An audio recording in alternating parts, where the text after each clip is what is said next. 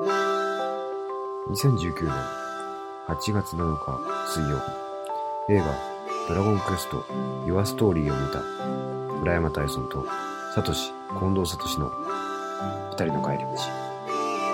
君と僕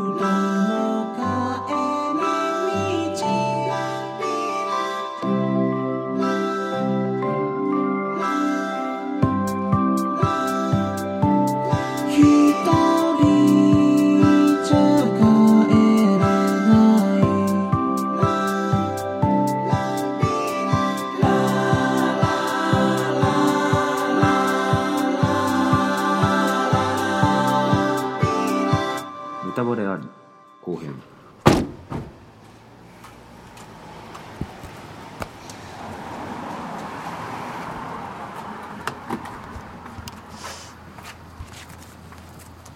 ちょっとあのーまあ5のはいはい。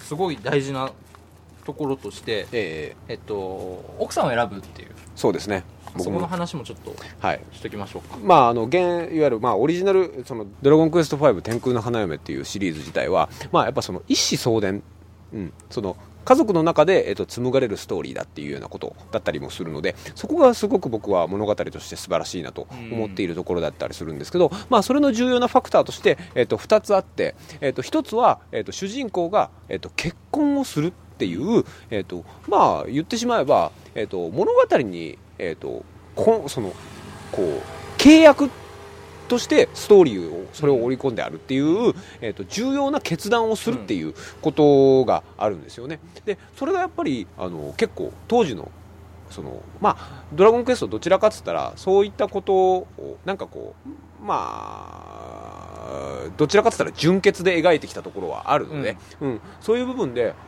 結婚するんだっていうのは、うん。まあ、なかなかの衝撃で迎え入れられたっていうようなことがうんうんうん。まず一つ、うん。でもう一つは、えーとえードラゴンクエスト5のお約束を破ったっていう部分で言うと,、えー、ともう一つは主人公が勇者ではないっていうことなんですね、主人公はただの魔物使いなんですね、だけど、まあ、もちろんあのその実力としては卓越したものがありますけれど、うん。えー主人公自体は勇者ではなくて。探す人物。勇者を探す人であって、えーそれ自体がちょっと物語としてはあのーこうちょっと抜きに出てるところがあってやっぱり主人公イコール勇者だっていうのは僕らの中でいつの間にかまあ定説になってたところがあったんだけどそれを覆したっていうのが、まあ、ドラゴンクエスト5の新しいところだったりするんですけれども、まあ、今回は、えー、と結婚というところでこの物語はとてもあの大きな過ちは犯していると僕も思います。はい。そこおかしいよ。うん、ちょっとお家にもつながるんだけど、はいはいはい。まずく崩すすぎますよね。まあ崩すぎあそこのまあまあ決断って、まあそうだよね。俺かと思ったもん。俺ぐらいクズなことしますよ。まあね。一人に対してプロポーズして、うんうんでその人に一切義理を立てずにうん。顔も出さずにうん。逃げて別の女の子と、と結結婚し婚してそう酒場で祝福してもらうっていう、うん。まあ。っていうハッハッピーな。そうそうそうハッピーかっていう、うんうん。本当ああいうハッピーっていうこう矢沢永吉を投げかけたくなるような、うん本当ですよ。本当気持ちになるわけですけど、うん。まあそれもね一応エクスキューズはつけてるわけですよ。まあそのエクスキューズおかしい、うん、それを、うん。それを仕向けたのはフローラだみたいなさ、うんうん。いやいやお前フローラどんだけ悲しいんやみたいな話になるわけですけど、うん。でおまけにねこれがね否定しているのは「ドラゴンクエスト5」はあくまでもやっぱりそのまあ言ってしまえばですよ、うん。言ってしまえば幼なじみで、え今まですでに冒険を経験済みで、うん。で、えーそして久しぶりの再会を果たしたっていう、ん。えー経験があるビアンカと,、えーとまあ、ルドマンっていう、まあ、王家の、うん。えー、と娘である、えーフローラうん。っていう人が出てきて、えー、とその2人を天秤にかけた時に、まあ、みんな純粋に言うとビアンカを選ぶわけですよ、選ぶ理由がいろいろありますもんね。だってフローラにはうん、思い人がいるじゃないですか。そうなんですよ。思い人がいるっていう設定もあるんです。これ今回の物語でははしょられてるけどなんで走ってるんですかそう。あれをはしょってるのがちょっとうん。わからないんだけど、うん。まあ、そういうようなところもあって実際まあ「ドラゴンクエスト5」でビアンカを選んだ人の方が圧倒的多数なわけですよ、その気持ちはわかる、だけどフローラを選ぶっていう選択肢があることが面白いわけですよ、うん、5000ゴールドもらえるし。そうそう。途中途中で宝箱落ちてんだよね、ルドマンが届けてくれる。そう。ん。そう。そうおおおなんだこれっつって。そう。ちなみに DS ではデボラっていうのがいるんですけど知ってますか？へえ。フローラのお姉ちゃんったかな？はいはい、はい、黒髪のお姉ちゃんがいるんですよ。あ三択になってる。でデボラとはその一切のドラマがないのに、はいはいはいきなりあの選ぶシーンにちょっと私も中に入れなさいよみたいな。私も選びなさいよみたいなことをはあいきなり強引なはいはいはい。ド S キャラみたいな女の子が出てくるんですよ。僕はその子が大好きでその子選んでたんですけど。なるほどなるほど、うん。まあなんかうん。少なくともなんかやっぱり多分5やった人間でうん。必ず30分は悩むあの大広間のシーン。っそていうところは絶対必要だったんじゃないのっうて。というふうに思うんですよね、うん。だからこの「ドラゴンクエスト5」っていう物語をするときにそこはとても重要なシーンでうん。僕が仮にですよ。うん。僕が仮に総監督を務めるのだならば、はい。えっと僕がやったかなって思うのは、えっとドラゴンクエスト5、ユアストーリー、ビアンカ編とフローラ編で同日公開するっていうのをやると思うんですよ、正直。直だって、そうしないと、うんどっちにも思い入れがある人はいるもん、そりゃ。うんね？うんクラスでドラゴンクエスト5がめちゃめちゃ流行ってて、うん自分も買った。で、ずっとプレイしてた。うんで、プレイしてた時に、みみんなが、その、ある程度の、やっぱこう、ほら、物語をああいう時って言えないのよ。うん。言えないからこう言えないって言えないって言って、そのどうしてもこうあのなんつうのみんなが進めてるから、うん。そのあそこいた？みたいな。あまあ。え俺わかんないけど、みたいなこうやり取りがこう。あごめんごめんみたいな。そうそうそうそう、うん。あじゃあじゃあじゃあいいわじゃあいいわ、うん。みたいなやり取りをやってたんですよ、うん。うん。だからその中でみんながビアンカを選んだ中で一人フローラを選んだ人だって絶対いる、言えないっていうね。そう。でえそうなの？うん。でも俺さフローラもさいい子だなと思ったんだよみたいな気持ちとかもあるし、やっぱあの日の、えっと、決断をする前の夜っていうのはいろんなことを考えてみんながプレイしたんですよ、うん。だからビアンカとフローラを選ぶっていうこと自体はとても重要なファクターになってるはずなんです、だけどこの映画ではいかにもビアンカを選ぶことが正ぜ解になっっていうようなことになってるるんですよ、うん。うん。でもそれは一般的なマジョリティのただ意見であって、うん。それは、えー、とフローラを選んで,、うん。でしかもその時にフローラを選んだ人っていうのはフローラに対して人一倍の思い入れがあるはずなんです、うんうんだからその人たちを踏みにじるような物語は作っちゃいけないと僕は思います、うんうんうん。だからこれはちょっとそのこのうドラゴンクエスト5天空の花嫁っていうタイトル自体もとても、えー脆いものになってるっていうようなことにもなるので、うんえー作品に対するリスペクトというもので疑い疑わしいところが出てくるうんということにはなりますよね。うん。うんなんかそういうなんかもうあもうもう後半とかもさあもうどうしたいのみたいな。えちょっと最後の話しましょう。すするか。こっからネタバレです。はいはいはい。まあもう後半なんですけどもね、まあ、もう最終的にボスはゲマになってるわけなんですけど、まあ、そのゲマが魔界の扉を開くというようなことになった時に最終的にですね、えー魔界の帝王ミルドラースが現れるっていうような話になるわけですよ、うん。でミルドラースが登場してきた時にやつは、えー、とウイルスソフトなの？あいつは。そもそも何なの？あいつは。そもそもこれは俺らがやってきたうん。5の映画じゃなくって、うん。その5をあの VR として体験ができるはいはい。アトラクションに一今人の男があなたは参加してるんだと。入ったんだよと、うんうん。でそれのラスボス前でなんかそのゲームのプログラムに侵入したウイルスが出てきてはいはい。なんかこういうのが嫌いなやつが俺を作ったんだ。うんうん。めちゃくちゃにしてやるっつって、うん。で出てきて。うん、だから大人 大人になれっつってね、ゲームやめろっつってうんうん。出てくるんですよ、うん、それで最終的に、うんえー主人公が出す答えはうん。ゲームの中も現実なんだと、うん。うん、僕たちが冒険してたことは真実なんだと。はい。だからそこに対して現実なんだーっつってでパワーで勝つが 勝つっていうさ、ちょちょっと待ってちょっと待ってうーんと。うん、まあでもどどういうことどういうこと？何何何が言いたいの、いやそんなことなんでしょ？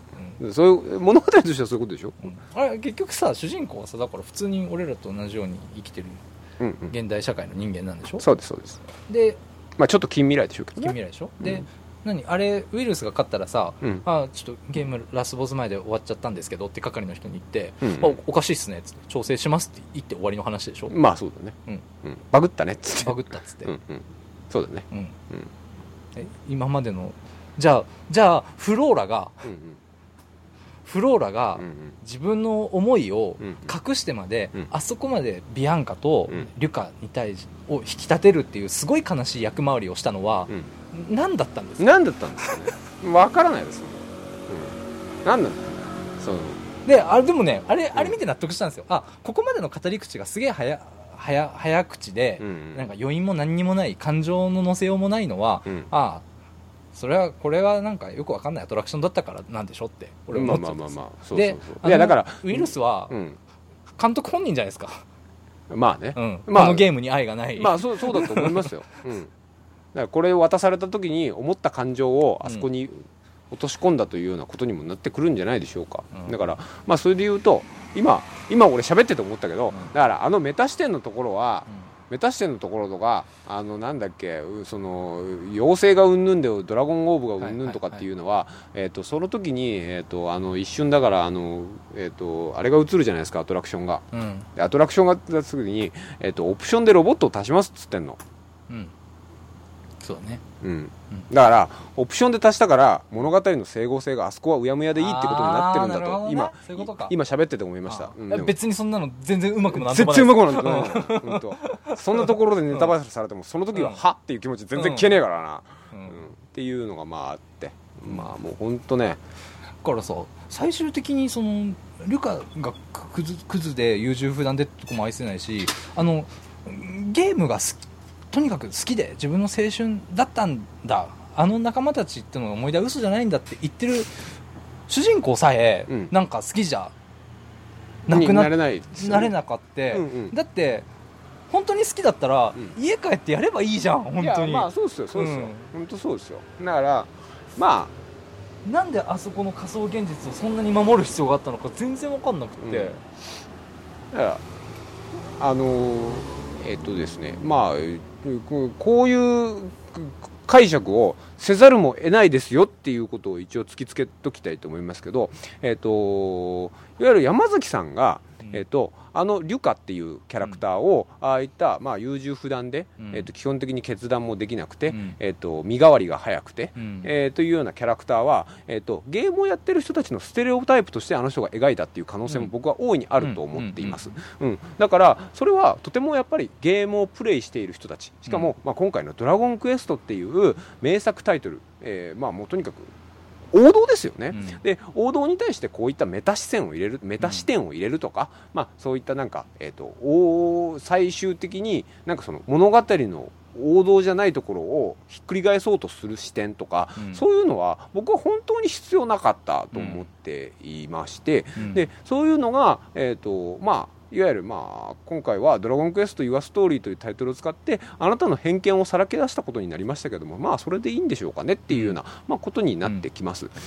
Your Story っていう言葉をそのまま突きつけてやりたいですいうようなことあなたの話でしょ？あなたの話でしょ？っていう、うん。まあ本当そうなんですよ、だったりするし、まあ、あのゲームを現実だと思ってるんですかっていうような話になってましたけど、僕は全くそういったことを思ったことは正直なくって、うん。あのドラゴンクエスト5に関してはですねさっきも言いましたけどとても思い入れが強いと申し上げましたがいわゆる、えー、とその、えー、と自分が強くなりたいとかそういうようなことをじゃあ僕はどちらかって言ったら「ドラゴンクエスト5」はなくってもちろん先が知りたいとかっていうようなことだったりもするんですけれどそれに対しての、えー、と自分自身はあのどちらかっつったらこう小説を読み解くような、ううんん目線であの読んでたというようなこと。を最初に言った通りストーリうん、だと思います、だからこの続きは僕はどうなるんだろうで僕はどういう決断を下せるんだろうっていうようなところに、えー、とこのゲームの面白さがあってでしかもその、えー自分自身が大した人間じゃないっていうようなことだったりするんですよ、うん。でこの物語が、えーと「ドラゴンクエスト5」としてあよく分かってないよく分かってらっしゃらないんだなって思ったのは、えっとこの映画の、えっと主人公リュカっていうやつは割と早めに目標が分かってしまうんですね。自分この世界が、えっとミルドラースっていうものにえっと襲われそてえっとうん。世界が崩壊しようとしているっていうことを止めないといけないっていう使命感を、うん。えっとあれえっと割と早めの段階で、えっと携えてしまうんですけど、えっとドラゴンクエスト5はそういう物語じゃないんですよ。えっと本人はえー、といろんなところで自分の、えー、と愛する人とかうん自分が大切な人っていうのを基本的に探す旅に出てるだけなんですね。うんうんでその中で、えー、とくいわゆる、まあ、期せずして、えー世界を救うことに、えー救う命題を抱えてしまうことになる。自分自身の生い立ちを調べていくときにあじ実は自分は、えー、と割といいとこの子だったんだみたいなことに気づいていくっていう物語で、それは、えーとまあ、言ってしまえば、えー、と今 NHK でやってるファミリーストーリーみたいなもんなんですよ。うんうん自分自身がえーとうんどね。どういうところにルーツを持っているのかっていう探求心からうんいつの間にかここまで、えーと大きな難題に突きつけられた。しかも自分自身が辿っていくと王族の息子でじしかも自分の息子は勇者だった。でその運命をさ携えて自分はどこに行くのかっていうのを語る物語なんですこのうん。ね、だからそこに対して自分自身がゲームも現実だったとは僕は正直思ってません、うんうん。だからその主人公に対して僕はやっぱ思いを寄せるところはあったんです、うん。うん。自分自身が、えー生まれ落ちてきて自分自身のその家系図の中で自分が何を成し得るのかっていうことをこの主人公はひたすらに考え続けるっていう物語なんですよ、だけどこいつは全然何もしてないし、うん。結局あの、まあ、命題に対して立ち向かったけど最終的になんかお母さんが、えー、とおなんかすごい人らしいですよ、ね。おなんか友達のあ幼馴染のビアンカはすごい人らしいですよ。みたいな。もうなんか偶然性に持って、えー、と自分の運命が定められたように見えてしまっているというようなこともあったりするので。もうなんかもううん。何から何までもう正直、あのー最初に結論出しましたが分かってないということを、えー言わざるを得ないということになってくるんですね。ビビビアンカが天空人だったって設定ってありましたうんないと思います。なかったっすよね。ないと思います。だから単純に、えっ、と、主人、えっ、と、子供？うん。子供は、えっ、と、僕は、えっ、と、覚醒遺伝で勇者になったというようなことを解釈してます。ううん。ん。だから、もう、そこの辺も、その、そそこももうちょっと話戻るけどフローラ選んだら、うん。勇者は生まれなかったって話になっちゃう。ようなことにななるので、それはじゃあどういうことなんだっていう話にもなってくるので、うん。まあ、それが自分自身が選んだ自己暗示プログラムの一つだと言われるとそれまでなんですけれども、うん、本当ね、あのーまあうーん原作中って言われちゃうのかな。いやいいと思うよ。大変さ。ん。ううん。んちょっとね、あのーでもなんかまあ、えなんかねす大好きな原作がの映画がつまんなかったとはまたちょっとち違いすぎて今回の映画が。えまあちょっと違うよね。僕はその原作に対して物語を変えるなとも一切思ってないですし、えー、と実際物語をそのいろんなところのギミックを変えてうんうん。成功したそれこそ僕の大好きな霧島部活やめるっていうっていう作品はそうですから、うん。うん。そういったところで、えー、とただ、えー、とやっぱりそのどっちものファンとして願うのは、えー、と読後感を一緒にしてほしいっていうようなことを願ってるわけですよ、うん。もちろんその、ね、ゲームっていうのを特に「ドラゴンクエスト5」とか、まあ、純粋に考えたら20時間ぐらいかかるのかな？そのぐらいかかるっていうものを2時間に落とし込むっていうのは難しいですよ、うん。だけど「ドラゴンクエスト」にはいろいろなお約束があってそれをクリアしないといけないっていうハードルがあるのも分かりますよ、うん。でもそれだけ財産があるじゃないっていうふうに思うし、うん。えー、と本当にメインテーマだけがいい曲だっていうことじゃないじゃないかっていうこともありますし、うん。えー、と一回ね、えー、と山崎さんね、えー、とクリード見た方がいいですよ、えーと えー、といかにいいテーマがうん。ガチンとかかってうん。盛り上がるっていうところをどこに映画に持ってくるかっていうのは一番の映画監督としての悩みどころだと思うのでそれを乱発することでいかに薄まるかっていうことは考えた方がいいと思います。うん。俺もうがっかりしたよメインテーマかかってうん。メインテーマの最後のところで燃えてる街が映る。そうそう、あそこはね、絶望でしかないから、あそこはもうなんで？そう、どう考えても崖っぷちに立って朝日とかそういうところを描かないと、うん。あの曲の良さが出てこないわけですよ。うん。剣を抜く時もかけるとか、うん。もう走り出したらかけるとか、もうエンドロールでかけるとか、もうそういう乱発しちゃダメなのよ。あの曲自体が、もう誰が、誰も彼もが上がる名曲だっていうことは分かってるだろうよ。ボス戦の時にドラクエ5のボス戦の曲ばっかりかけるんじゃないよ。ドラクエ4にもボス戦の曲はあるだろう、うん。林さんの声が 住宅街に鳴り響いています。いや、ねドラゴンクエスト5までにいい曲はいっぱいあるんだよ、よそうだよね。ドラゴンクエスト3の対戦の,、あのたバトルの曲とかもいい曲でしょ？ああいうのとかいっぱいあんじゃんよ、うん。うん。杉山浩一が納得できてたらどれでも使わせてくれるよ、うん。ドラゴンクエスト5のね街の曲をかければ街のところで出てくるとかってそういうことじゃない、うん。ファンが喜ぶのはそういうことじゃない、うん。うん、きちんとじゃあ宝箱を開けるときに宝箱を開ける音を出すとか階段を降りるときに階段を降りるときの音をつけるとか、うん。そういうことをちゃんとし一個一個していかないといけない、うん。場面場面でその場面でかかるからその曲をかけるっていうのはダメ。うん。もう頼みます。今年かな？はい。ルパン三世ザ・ファースト。あ山崎隆さんがやられるということですので、えっ、とこれ残念なことにルパン三世も僕並々ならぬ思い並々ならぬ思い出がありますので、ええ。頼みますよ頼みますよ。もうできてるらしいからもううんどうもできないかもしれないけど、ルパン三世は一番怪我してほしくない領域ですよね。もしかしたらそうかもしれない。うん。えっ、と山崎さんがお好きだということを信じますので、うん安請け合いしてないということを今回の作品は安請け合いしてると僕は思いましたから。うんいやーマジ頼みますよ。山崎隆さん。だってオリンピック決まってんじゃないっけ？あそうなの？開会式？うん。あそうですか。映像。そうですか。頼みますよ。頼みますよ。本当に頼みます頼よみますよ。本当に。ちょっとねやっぱドラえもんスタンドバイミーもいろいろと賛否両論あったというふうに伺ってますし、うんねうん、なんかね、うん、なんかいろいろと、うん。あの設定を加えるっていうのがなかなかに原作ファンにとっては残酷な行為かっていうのは分かっていただきたい、うん、清水を飲んだら本当の心が見えるみたいな設定はございませんので、うん。え不思議だな不思議なんですよね。俺たちだけなんですかね。え怒ってんの、まあ、かもしれなないんか選挙と近い感じすごい感じたんですけど。なんか俺らの周りで俺らの周りめちゃめちゃなんかわーわーわーわー言ってたのに、はい。ざ投票率見たらあれ？What? 俺らって少数派だったの What? 自分たちが見えてる景色が正しくない可能性あるからね。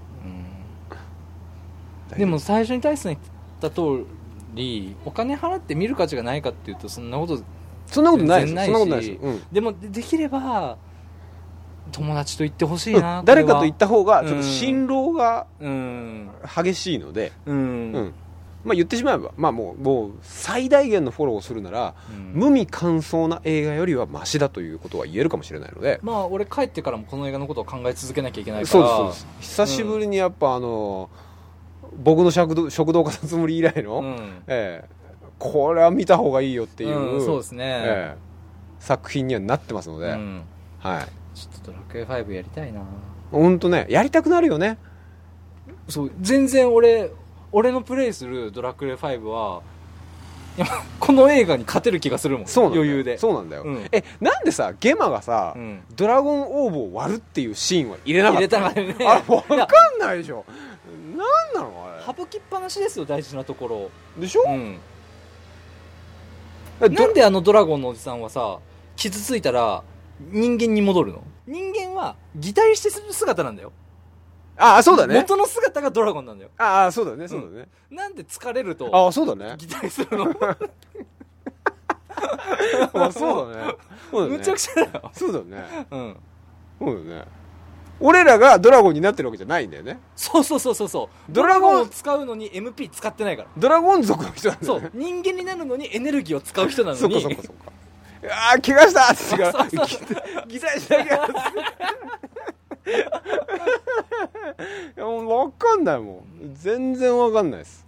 あと2人で笑ってましたけどあのえっ、とえっと ジャミとゴンズが5秒で死ぬっていう。5秒2秒2秒。2秒。2人とも一発。ええ。ゲマの、えーとゲマの右腕と左腕みたいな2人のモンスターがいて、うん。もう散々物語の中で途中でもう邪魔したりとかも。パパスが苦戦するぐらいのそうパパスが苦戦するぐらいの超難敵なんですけど超、うん、それをねそれね階段を階段を上がりながらついでに人たちで一人ずつ殺していくうそーんっつっていやいやそこそこはさそこはキラーパンサーが食い止めるぞみたいなのでいそうそうそういんじゃないの見せ場じゃんと思ってヘンリーがグググみたいなのでいいんじゃないの、うんなんでなんでヘンリーあのキラーマシンと戦ってるのかもわかんないし。あれ笑ってもうたな。